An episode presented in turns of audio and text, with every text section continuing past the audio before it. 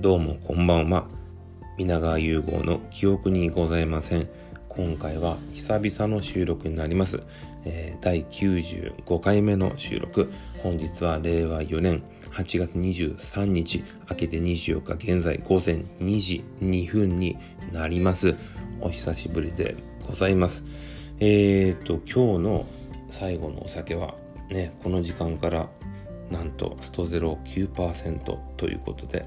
ストロングゼロ冷凍みかんいただきます。よいしょ。いただきます。うん。まあ、冷凍みかんって言いましても、言うてドリンクとしてはみかん味なんで、まあ、ストゼロ自体がマイナス196度ということで、まあ、冷凍みかんなのかな。味は、うん、全然9%は感じさせない飲み口ですね。ということで、かなり久しぶりになります。というのも今、えっ、ー、と、夏休み中なんですね、子供たちが。で、なかなか夜もね、ちょっと夜更かし気味になってしまって、で、自分もちょっと日勤の勤務だとそんな遅くまで起きてられなかったりするので、なかなかね、収録ができない感じでした。あのー、すごく元気にしてまして、というのも前回話したかな、えっ、ー、と、今、ちょっとね、ダイエット中、ダイエットっていう表現がどうかなと思うんだけどそのね生活指導を受けてもう今痩せるというよりかはちょっとこの不節制を改善しなきゃなとまあ不節制改善しなきゃなっていう人が2時からストゼロ飲みませんけども、うん、実は自分のインスタアカウントで今日からですね今日から昨日からかインスタのストーリーの方で、え自分が今やってるこのちょっとしたダイエット日記みたいなのを始めてて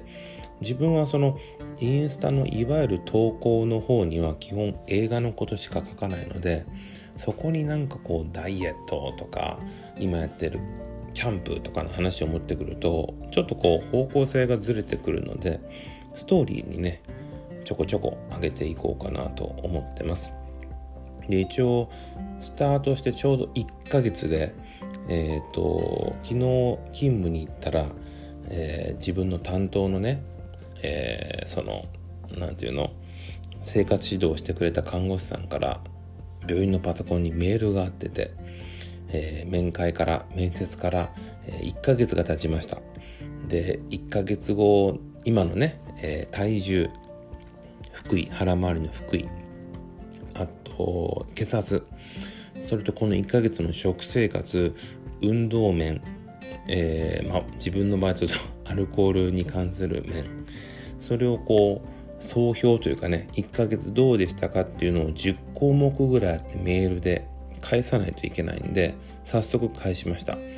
体重はスタート時が78キロ後半だったのが一番痩せてる時で一昨日ぐらいかな72.9キロということでうん1ヶ月で6キロっていうのはちょっと気持ち悪いなと思うしできすぎというかあんまりちょっとこんなに過度に減らすのもどうかなっていう少し不安はあって。ただ腹囲腹回りの方はマイナス1センチもない。てかほとんど変わりがない。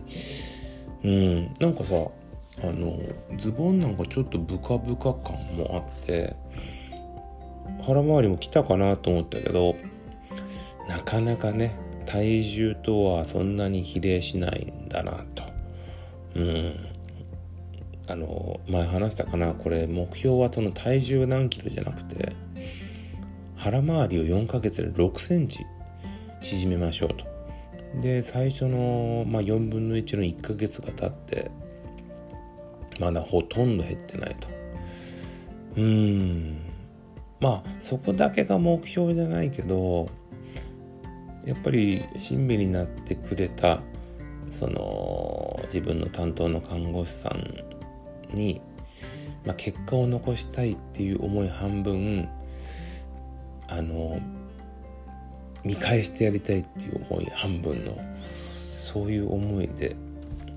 ねちょっともうあと3ヶ月頑張らないかなと。で今日今ストゼロ飲んでてこれねすごいのよ。糖類ゼロ。プリン体ゼロ。だこれカロリー何なのこれ？カロリーは53キロカロリーあるのね。糖類はないけど炭水化物が入ってると。なのでなるほどね。うん。で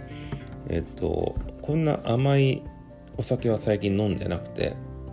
基本ビールから普段はえー、レモンチューハイそして、えー、焼酎のソーダ割り飲んでましたけどビールまでは許してもらってそれから、えー、レモンチューハイやめて今は焼酎のソーダ割りからウイスキーのソーダ割りいわゆるハイボールに変えました。だからね久しぶりにこう甘みのあるお酒飲んでますね。いろいろ自分の中でルールを課してて例えば9時以降は基本的にはもう食べません、うん、飲むだけで何も食べないようにしてる、うん、ただあのー、これね実は自分がその30いつかな？34歳かな？もうちょっと前かな？323歳の時に実は結構がっつりダイエットした時期があってというのもあのホノルルマラソンでフルマラソンを走りたいっていうのがすごいこう漠然とした夢であってそれ叶えたいなと思ってフルマラソンに挑戦しようと。で結構毎日走ったり食事制限あのいわゆる糖質、えー、なんだっけ糖質オフ。だからえー、っと糖質オフダイエットって言うんだっけなんだっけあれ。うん。糖分取らないやつね。それをね割と厳密にやってて一回ね高校の同級生の結婚式の二次会があって3次会の時にみんなラーメン食いに行こうと。俺その時もう炭水化物切ってたからその時にねちょっとこう今思い返しても食べたくなかったからラーメン屋なんて行きたくなかったから結局ラーメン屋に入ってラーメンも食べずなんかちょっと態度的にもちょっと悪かったなと思ってそういうのは今はない。9時以降絶対食べませんよとかじゃなくてやっぱ付き合いでね今はちょっとこのコロナ禍で飲み会とかないけどまあ飲み会とか言って9時以降何も口にしませんっていうのはなんかこうね付き合い的にあれだからまあ一応厳選してサラダとか。うん、うん、ちょこちょこ食べるけどだから厳格な意味での9時以降食べませんじゃないけどラーメンもまあうん。気持ち的には食べたくないけどその夜中のね締めのラーメンは。でもこういろんな人を気を使わせるぐらいなら付き合いぐらいはとも思ってる。うん。だからそういう緩い感じ。ただ不思議なもんでね。うん。前の収録が前えらい前だから覚えてないけど要はその1日に減らしたいカロリー量決まっててそれだから引き算なわけですよ。何を食べていい何を食べて何を食べてここぐらいまで制限しましょうっていうカロリー計算じゃなくて1日のカロリーを、まあ、食事でいうと140キロカロリー減らしたいから減らせる分減らした方が楽なわけ。ね、引き算引き算引き算できてるから。だから例えば今マックねマックのセットの今まではもうほぼほぼママックを食べ始めてから基本的にコーラしか飲んでなかったんだけど最近はほらコーラよりもなんか甘そうな特別なあの新ウルトラマンのなんか栄養満点ドリンクみたいなのがついてるわけよマックのその時限定の。そういうジュースとか飲んでたけどそれこれ始めてからはそこのをコーラにするのと双剣ビ茶にするので10ぐらいのカロリーが違うとしたらそれはそのトータル140減らしたいから自分の中での得点源になるわけよ。だからマックもウーロン茶に変えるしあとそうね間食っていうかねここ1ヶ月ジュースは飲んでない。うちほらやっぱ子供もいるんで冷蔵庫に紙パックのちっちゃいジュースとかがあるのよね。ちょこっと飲めるやつとかが。あの生協とかで箱で頼むやつがね。そんなのもちょいちょい時々飲んでたけどまずジュース飲まない。もし時々お茶以外飲むならもうコーヒー。ストレートのコーヒー。でえっ、ー、と基本お茶も今もコレステロール内臓脂肪を減らすみたいなちょっと高いやつねを飲んでて。でそればっか買ってたらさすがになんかねもったいないんでえっ、ー、とねうちの本当に愛用してるあのソーダストリームでソーダ水をだいたい1.2リッターぐらい仕事に持ってってそれを飲んでると。いうね本当にこうここここ十何年で一番ちょっと健康的な、まあ、血圧の薬も飲んでコレステロールの薬も飲んでるからうん。すごくいいのは体が軽いです。うん。お酒飲んでて二日酔いとかも当然あるけど今だから走れる時は毎日走っててそれがやっぱりその78キロあった時のランニングと今の72キロのランニングが全然違う。だって6キロの重しがないわけだから重りがないわけだからそれは全然違うのよね。うん。しかも俺結構この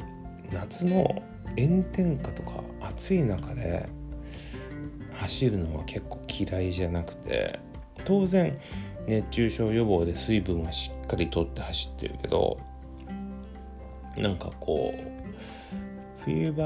のランニングに比べるとやっぱ当然きつい。うん。でもこれに慣れておくと冬場のランニングとかが割とこうスッと入るというかきつくないんで今の30分ランニング今30分やっぱ有酸素有酸素運動は30分以上にしたいから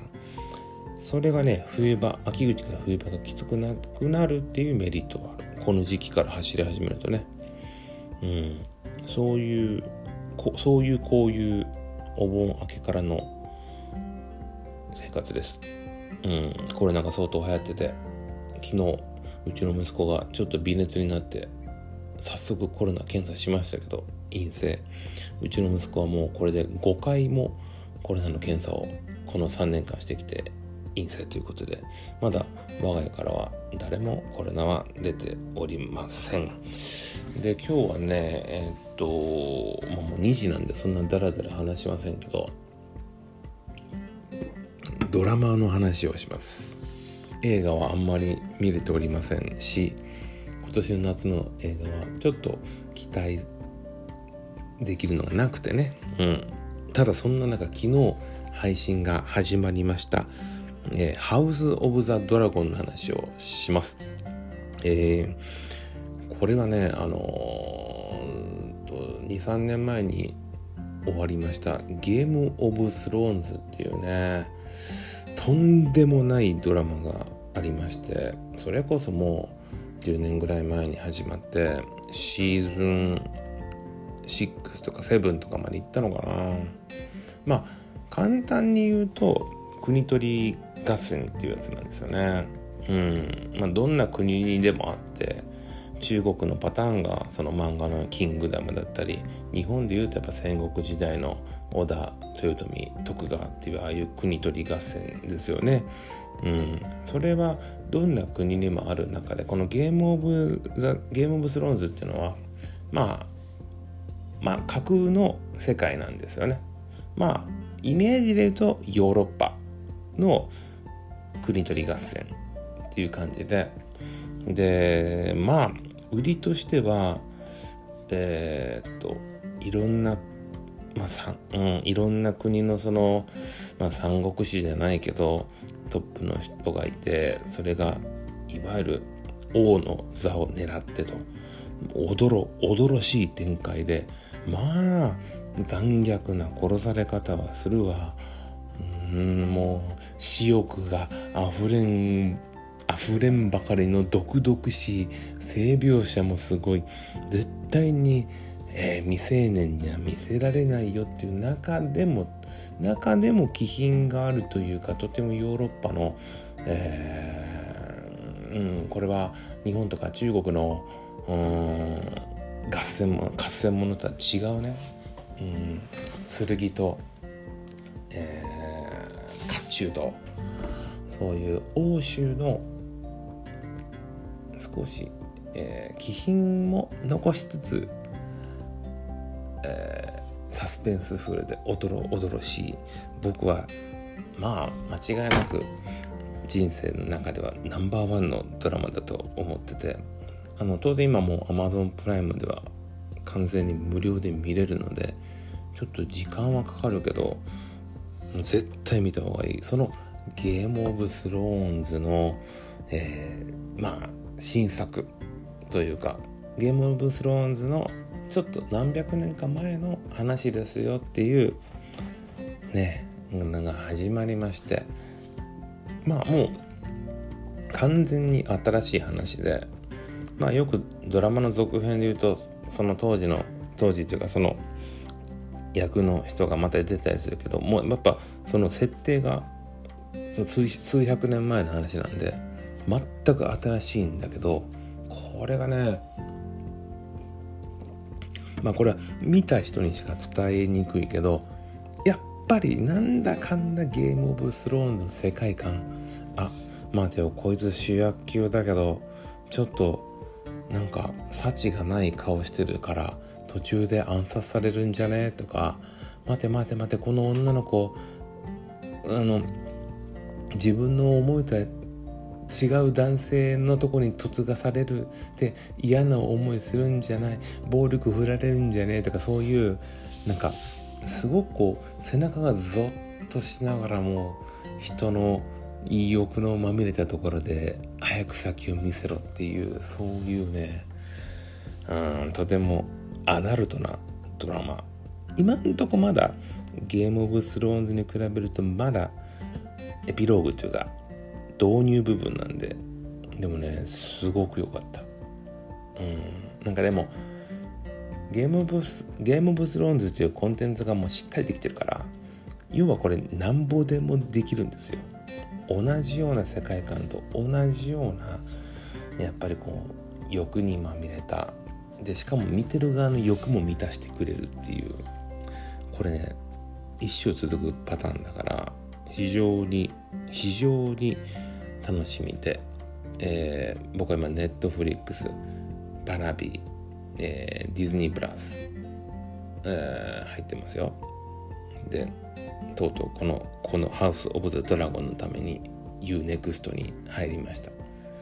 えーハウス・オブ・ザ・ドラゴン終わったらすぐに解約します。うん。でも、実はこの今 UNEXT でね、恋の光っていう僕の大好きな方が、前話したかな、恋の光もやってるんで、まあ、この、えー、っと、多分2、3ヶ月の間に UNEXT も楽しめたらなと思ってます。で、これまたあの国取り合戦って言いましたけどね日本だとねその戦国時代いいって言ったけどまあ NHK の今「鎌倉殿の13人」がとんでもなく面白くて、え、ー、ともう8月ももあるんだあと9101112の4ヶ月。まあ要はずっと言ってますけど「鎌倉殿の13人がそして誰もいなくなった」っていう話ですからね。うん。もうだいぶ半分ぐらいですよ。半分ぐらい。もう56人なんですね。えー、小栗旬がとても心清き優しい青年だったのがどんどんどんどん悪い男になっていく様がとても面白くてこれは、えー、ゴッドファーザー1、2、3ねこれを三谷幸喜さんモデルにしてるって言ってるけどまさにこれはうん鎌倉時代のゴッドファーザーだなと。非常にもう残り4ヶ月あの僕は結構貯めてみる方なんだけど自分のツイッターだったりでこれなかなかみんな見てるんででみんな見ててみんな話したくなるしあのどんどん大河ドラマって当然いろんな人がもう役目を終えてね普通にそうなってくると普通の視聴者になってくるんだけど追っかけてた俳優さんたちがもうどんどんネタバレし始める。ネタバレっていうかその見てそのその回を見てええこのこの子死んじゃうのとか言っちゃうからもう SNS 見れなくなっちゃうんでもうねこっから4ヶ月は本当にリアルタイム近くで見たいなと。か SNS を見らんかだけどそれぐらいにやっぱ三谷幸喜の大河ドラマは本当に外れなし。素晴らしいですね。うんなんかやっぱりその表舞台に出てなかったような俳優さんをぐわっと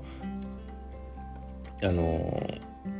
魅力的に描きますね。今回まあその、ね、じゃ例えばティモンディのね高岸さんとか、うん、本当にいい役でずっと見てたかったけどとかあとはあの前女を演じたニーニーナさんニーノさんかな。もう今で僕大好きな俳優さんなんだけど愛すべきキャラが多すぎて。ただその愛すべきキャラがまだまだいなくなっていきますんで。ねえ、うん、間に合うんなら NHK オンデマンドでそれこそ僕が UNEXT に入ったように NHK オンデマンド入って今からでも遅くないんで見てほしいなと。あとさそのもう一個言いたいのはさうん。何久しぶりに話すと独り言まあまあ楽しいですね。うん。ちょっと客観的に考えると一人でよう30分もベラベラ喋るなと思うけどこれ久しぶりにするとなかなか楽しいですね。あの違うんですよ。ちむどんどんがね非常に評判が悪いというか一部の人がすごく叩いててまあ炎上系朝ドラになっちゃったんだけど。うーん。いや僕は本当にとても大好きなんですよね。まあツッコミどころはあるよ。やっぱりその脚本を分担制にしたってのは良くないと思う。確かに。やっぱりあのちょっと噛み合わなさだったり空気感がちょっとずれてるところはあるんだけどうーん。どうかな？僕は主人公の黒島結菜さんはすごく頑張ってると思うしやっぱ愛されるべきヒロインだなと思うお兄ちゃんは本当変な22ってのはえ？って感じの役なんだけどただあと1ヶ月なんですよね。あと1ヶ月で多分怒涛のようにこうザザザザザって彼女の夢が叶うシーンとかってちょっとあと1ヶ月で終われないよねっていうとこがあったからそう考えると前半部分でもうちょっと絞りたかったかな。ってのは正直思うね。でももう当然これは追いかけてきたしうん。僕は仲間由紀恵さんの沖縄のお母さんをずっと追いかけたくて見てますんで、えー、あとねうちの親父もずっと見てるんですよ。うんちょっとコロナ禍で実家には帰れませんけどまたねちむどんどんの話もしたいなとは思ってます。うん。もうちょっと残ってます9%が。なんか時事問題時事問題ねもう統一教会の話もだいぶしたし一番気になってるのは2歳のお子さんが4日間もね行方不明になってすごいうん何なんだろうねほんと。神隠しみたいになってるのがすごい気になるけど。一番 あのうんちょっとハテナマークなニュースは EXIT のあの顔の大きい人上地じゃない人、うん、名前出てこんけど。あの人がえっ、ー、と変な話で今週月曜日にあごめんなさいね。違うわ。えっ、ー、と3日前か。月曜日じゃないね。3日前に結婚報道が出ましたと。で2日前に EXIT がそのまあイベントに出て漫才をしてそこでいやいや結婚なんてまだしてないしねするなら自分の口からは言いたいわ。つって完全否定したんですよ。でそのニュースを報じたのがあのデイレあのデイリデイリーなんだっけデイリーニュース。忘れたけど。まあまあデイリーなんとかさんが報じてね。で否定否定すべきその EXIT が否定したのにそのニュースでもそのデイリーさんはあのいや結婚はもう報告報告があると思いますって感じで当当の本人が否定するのにデイリーさんはいやいやもう結婚してますからみたいな。2日連続でそのやっぱり EXIT 結婚してますよってニュースを出したわけ。そうしたらやっぱ見てる方の人たちでコメントでいやいやデイリーさんさすがに結婚否定してるのに2日連続でなんかしつこいぞみたいな、うん、結婚しないって言ってんじゃんみたいな。ちょっと結構少し炎上したらその次の日に、えー、結婚発表と。これ変でしょ。変でしょっていうかなんかね気持ち悪いよね。うん。まあ芸人さん的には結婚しました。子供が生まれました。っていうのが一大イベントだからネタにしたいしさっきツイッター見たら当然のごとく上地君が、えー、結局そのもうそれの顔が大きい人の夫婦と一緒に並んだ写真を上げてて3日前には否定しましたけど結婚しましたってうんそら載せたかった気持ちはわかるけどなんだろうねうんちょっと違和感があるしそのデイリーさんは正しかったわけだからまあね人の結婚だどうこうなんていうのをあれこれ言うのもどうだけど芸能人も大変だねと。あだだ。違う。やっぱ大事なニュースは甲子園でしたね。申し訳ない。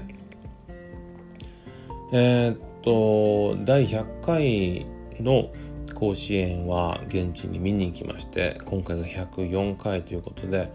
えー、12344年間あとコロナでなかった年があるのかな。まあまあ45年行けてないんですけどなんと、えー、この甲子園104回目にして東北の仙台育英高校が、えー、やっと優勝したっていうことで、まあ、ものすごいことですね。試合内容は決勝の試合内容はちょっともう一方的な感じだったし山口の、えー、下関国際はまさかね誰も決勝に行くなんか想像してなかったけど僕は今回の104回の甲子園高校野球もうベスト試合はもう当然、えー、下関が、えー、もうもうどう考えても誰もが優勝するだろうと思った大阪桐蔭を倒したあの試合。僕は車の中でラジオでね後半聞いてましたけどいやーガッツポーズが出ましたね。別に桐蔭が嫌いとかじゃなくてやっぱり予想だにせずチームが勝つっていうその番狂わせ一番興奮しますよね。であのまあ仙台育英とてもいいチームだったけど監督さんの最後のインタビューが非常によくてその話をちょっと最後にさせてもらえればなと思います。えっと須江監督っていう監督さんで39歳僕らより全然僕らより僕より全然年下の30代の監督さんなんですけどまずインタビューの初めにえっ、ー、とまあその高校3年生このコロナ禍3年間こんな感じなので中学校の卒業も卒業式とかもままならない中ままならない中高校に入ってきてでここでもうぐっと涙をこらえてね。でいろんなことが中止になってきて僕らっていうかその監督世代からすると高校時代っていうのは本当にいろんなことを経験できる高校生って密な密なんですよ。ってね。でも今の子たちはもうあの3密を回避するとかさそんな感じで密はダメだよって。高校の青春は密なのにそこはダメだったんだよっていうそういう苦しい中でも練習を頑張ってきました。ね。でただやっぱりその練習を頑張った先っていうのはここでね育英の監督さんはあの下関さんもそうだと思うけどやっぱりその大阪桐蔭さんみたいな強いチームがあってそこに勝とうそこにどうにか黒星をつけてやろうっていう思いをで頑張ってきた。って言うんですよね。やっぱそこでやっぱり党員をちゃんとああのねあげあげるというかちゃんと尊敬の意を持って言うんだけど。でそんなどんな高校生も仮想大阪桐蔭を倒そうってことで頑張ってきてたまたま僕らはおあの仙台育英はこの一番最後に残ったわけであってよかったらこの3年間というか高校野球にねあのまあ努力を注いできた高校球児のみんなに拍手をしてほしいですみたいな。言うのこれめっちゃめちゃほらもう何歴史に残る監督さんのインタビューで我が校の我がチームのじゃなくてコロナ禍で苦しんでた、まあ、野球だけじゃないですよね。いろんなスポーツのスポーツだけじゃないですね。あのー、音楽とか軽音とかやってる吹奏楽とかやってる。何でもそう。頑張ってきた。この3年間高校生活全然通常通りできなかった人たちに拍手を送ってくださいっていうインタビューはめちゃめちゃ良かったなと。失われた3年間だったかもしれないけどそんな中でも自分たちができることをちゃんとやってきたっていうのはどうだろうね。大人になってからもちゃんとそこは大事な宝物っていうか糧になるんじゃないかなと思うしうん。うちの一番下の女の子なんかはまだ給食中は黙食なんでね友達とおしゃべりしながらご飯とか食べたことがまだないんですよね。とてもかわいそうだなとも思うけどいつかそれがみんなと楽しくおしゃべりしながらご飯食べれる時が来るだろうしじゃあ食べれないにしてもね別のつながりっていうかねマスク越しでのコミュニケーションはもしかしたら僕らよりも秀でてるかもしれないし口元だったり喋ってる顔が見えないとなかなか人の感情なんかはね把握しにくいけど人に気を使えるっていう人の感情をちゃんとこう把握するっていう意味ではなんかそういうねコミュニケーションの取り方のうまさが出るといいですね。うん、最後真面目な話になっちゃったけど。うん。というわけで、というわけで、久しぶりの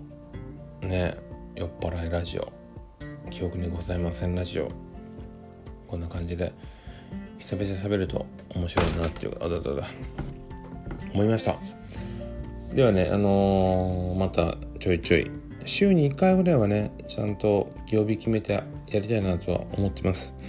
うん、まあ、誰も聞いてはないんですけど、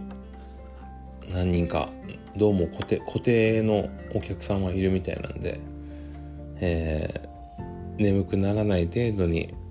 運転しながらとか聞いていただけたらなと思います。では皆さんおやすみなさい。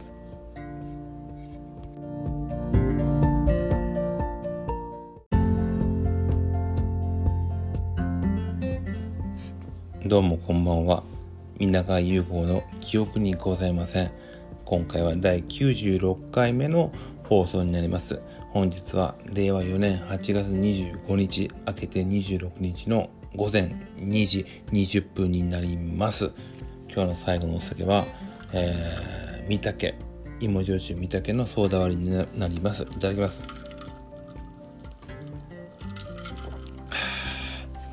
久々にこんな深夜に、えー、まあ、記憶にございません的な記憶にございませんトークになります。えー、っと、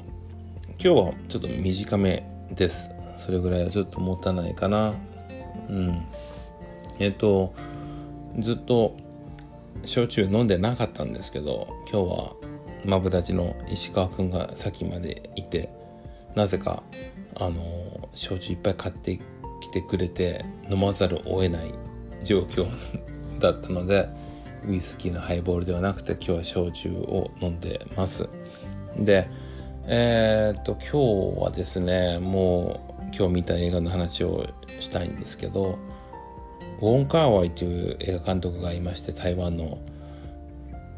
で、自分は本当に中高生の時に、この映画監督がいたから映画にはまれてっていう本当に代表的に自分の青春の代表的な方で大好きなんですね。でえっとまあ見たことない人がほとんどだと思うんで、まあ、簡単に言うとあの1994年に「恋する惑星」っていう作品を撮るんですね。これが自分の人生の中でもとても大きい映画で中学生の時ね思春期に見た映画でクエンティン・タランティーノ監督の「レザバードックス」そして日本人岩あの岩井俊二監督の「ラブレター」そしてこのウォン・カーワイの「恋する惑星」この3本で自分はああも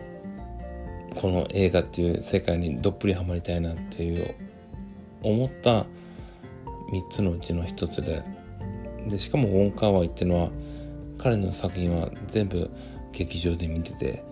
えー、まああの今すぐ抱きしめたいっていう映画からになるんですけど1990年の恋する惑星その次の1995年の天天使の涙。そして1997年のブエノスアイレス。実は今日ねブエノスアイレスとえっ、ー、と恋する惑星2本見たんですよ。というのも今実はウォンカーワイの当時の映画を 4K でリマスター綺麗にした音も映像も良くしたっていうのをこの夏に公開してて2本見たんですよ。でその後、えー、2007年から歌謡年歌ってのを撮るんですね。でここまでがピークその後キムタクが出てた2046その後ハリウッドに行って前ブルーベッドナイトかなブルーベリーナイトかなそのキムタク以降はちょっとどうでもいいんですけどとにかく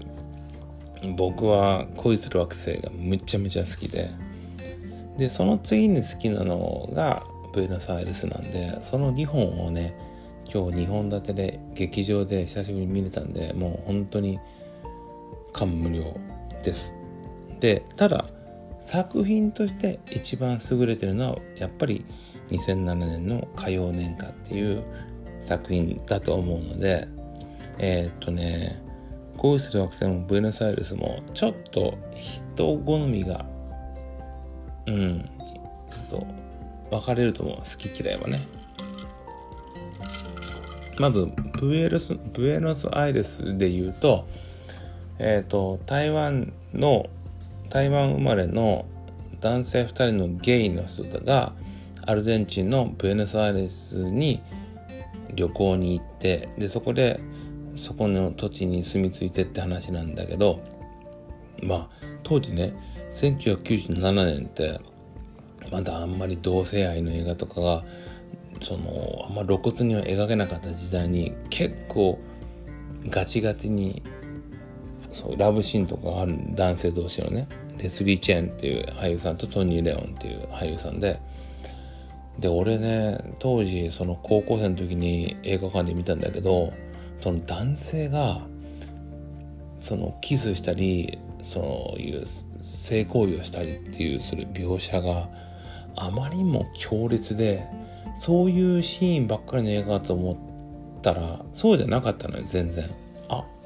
意外にそういう露骨なシーンないんだと思ったのがショック、えー、ショックん？えー、っと率直な意見、うん、でこの役者さんトニー・レオンは今でも現役でね中国台湾俳優さんの中では一番有名なぐらいなんだけど相手のレスリー・チャンという役者さんは実はこの方はプライベートでもその同性愛者だったんだけどそれをこう公表できずにいてあの自殺しちゃうんですよ。すっごい高層ホテルの最上階から飛び降りちゃうんだよね。で僕はそのレスリー・ちゃんっていう役者さんすごく好きで「さらば我が家」っていう別の台湾中国の映画があってこれは、うん、人生のベスト10に入るぐらい好きな映画のそれその映画でもちょっと同性愛っぽい役をやるんだけど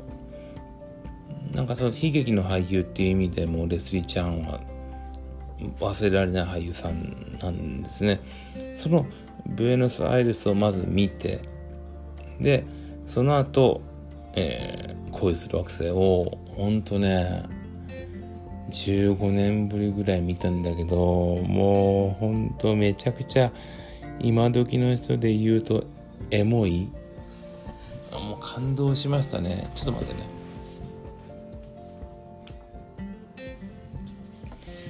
あのー、この「恋する惑星」って映画は1994年なんで僕は中3ぐらいなんだけどその映画の中のセリフを真似たりとかでっかいポスター買って自分の寮の部屋に貼ったりとかそういうことをしてたのよね。そういうビジュアルがとても好きっていうのもあるんだけどうんあの恋する惑星。多分ね見てもそんな面白くないと思うんですよ。実際。何？って思うかもしれないんだけど当時の空気感みたいなのが後押ししてくれたのかなとも思うんだけどやっぱ今日もね改めて見てねめちゃめちゃめちゃめちゃ好き。ほんとあ2022年夏この恋する惑星を劇場でまた見れたってことで忘れ忘れられない夏になったなとちょっと思っちゃいますね。で内容は実はオムニバスって感じで2つの話なんですよね。映画自体もほんと1時間半ぐらい90分ぐらいの短い映画なんだけど45分45分ぐらいの2つの話なんですよ。で1個目の話は金城武志くんが出てる話。あるラブストーリー。で後半がさっき言ったトニー・レオンっていうもう中国を代表する俳優さんとフェイ・ウォンさんって言ってね当時歌手としても人気があって日本のドラマとかにも出てる有名な女優さんのデビュー作なんだけどこのねフェイ・ウォンが本当に素敵でね当時めちゃめちゃ好きだった。うん。だから感情的にも好きっていう言葉でしか表現しようがないのよ。恋する惑星って。あこのストーリーのここがいいとかこの役者さんのこの演技がいいとかそういうもんじゃないの。体感で味わうその好きっていう気持ち。俺の青春。自分の今を形成してくれたあのまだ恋もしたことがない当時の自分を思い返すといやめちゃめちゃ本当にエモいエモい、うん、飲みます。今日はえっとちょっと外で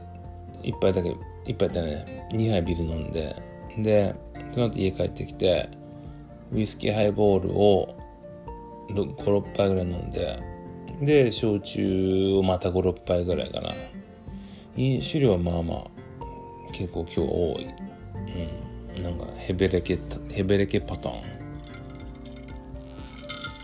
でも今日はこのオンカワイの話を絶対したかったからどんなに眠くても収録したいなと思ってて。もしあの機会があればやっぱウォンカワイの映画は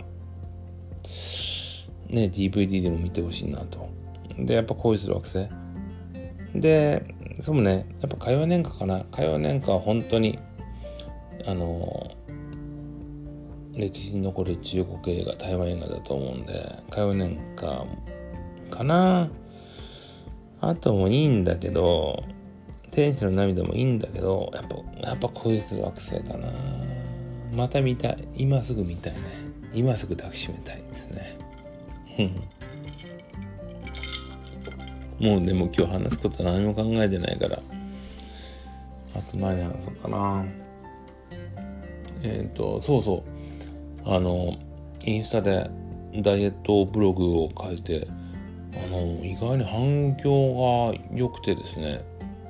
いろいろ質問を聞いてきてくれたりでも僕は栄養士でもないしトレーニングとかも詳しくないしってとこなんだけどまあやりやろうという思いね何かをやり踏み出そうっていうことが大事かなと思うんで自分が掲げてるこの皆川ダイエットみたいなのを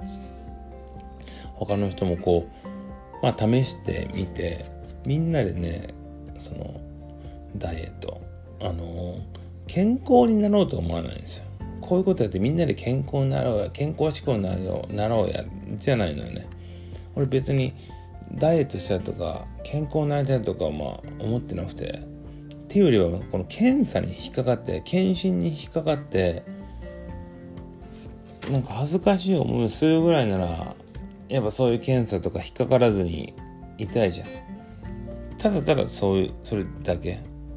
うん。だからこうやって自分がなんかこうインスタで上げるのでみんなハッピーに健康で長生きしようぜではないんだよね。マッチとかになるつもりはない。ただただあのそうねうまい酒飲もうや。っていう感じかな。うまい酒飲もうや。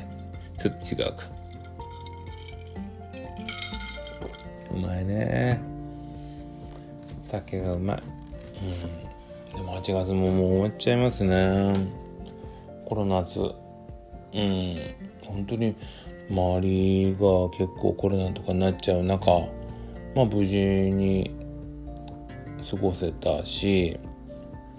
プールとかもいてうん。もうちょっとやっぱプールとか行きたいね。自分は個人的になんか子供と泳ぎたいとかじゃなくて泳ぐのが好きなんですよ。だから普通に25メートルプールとか泳ぎたいね。あと潜水したいね。ぐーっと潜って海の中に停滞していることが好きな何言ってるかもう分かんないけど。うん。うんほんと記憶にございません。でもねこういう当たり障りがない話をダラダラしてても眠くなるだけなんでえー、じゃあもうちょっとだけ話して、うん、寝ます。何の話をしようかな。えー、っとなんかな。あそうね。えー、っとうなぎの話をします。あの県民賞見てたらうなぎのせいろ蒸しってほぼほぼ福岡しか食べないんだって。ね。でもさこっちでさそのひつまぶしとかも食べるせいろ蒸しもうな重もうな丼も何も食べるけどさあんまりカリカリと焼いたうなぎって食べなくないですか？少しなんかもちっとしてふわっとした方が多いと思うんだよね。うん。やっぱこの九州っていうか福岡ってその食感的な意味でも特別な地域だと思う。うどんがさあんな薪のうどんみたいに本当になんかふわふわ伸び伸びみたいなの食わないじゃない？ねかといっても福岡の博多ラーメンのあの豚骨臭さなんて地域によってはありえないわけだからこの福岡のその郷土料理というかフードそれはまあなかなかこう分かってもらえない部分かもしれんね。いや今日うなぎ見てたらやっぱうなぎ食いたくなるからさ明日のランチとかもさうなぎ行きたいなとか。ねうなぎの魅力って果てしないですね。死ぬまでに最後に食べたいものとかいう質問の時ってまあまあうなぎも頭の中にですけどやっぱり寿司だなと。個人的にはね最後の飯はね。寿司かもう本当に白飯と味噌汁。途中まで白飯と味噌汁別で食べて途中でもう混ぜこぜでね猫まんまいさんみたいに食うみたいな。ね思いますよ。ということで今日はウォン・カーワイの話をさせてもらいました。ではね今週末も皆さん楽しい日々を過ごしてください。おやすみなさい。